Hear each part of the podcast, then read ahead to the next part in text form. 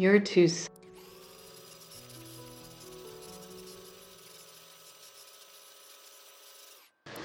Hello, dear.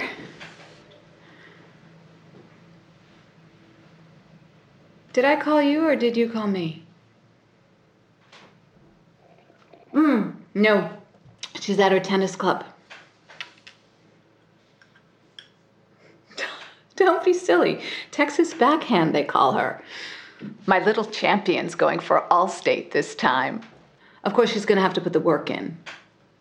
You're too soft on her, Daniel. David, the new boy. Who was one before? Always brought her roses. Paul, that's right. Hmm. He was always so polite, always would hold the door open for her. I appreciate that. She's always bringing home these boys she meets at the hospital. And I tell you, every time there's something wrong with them, David seems dependable. He's handsome too. Reminds me of you when you were younger and wore those sharp suits. Would you like me to have my daughter call you when she gets back?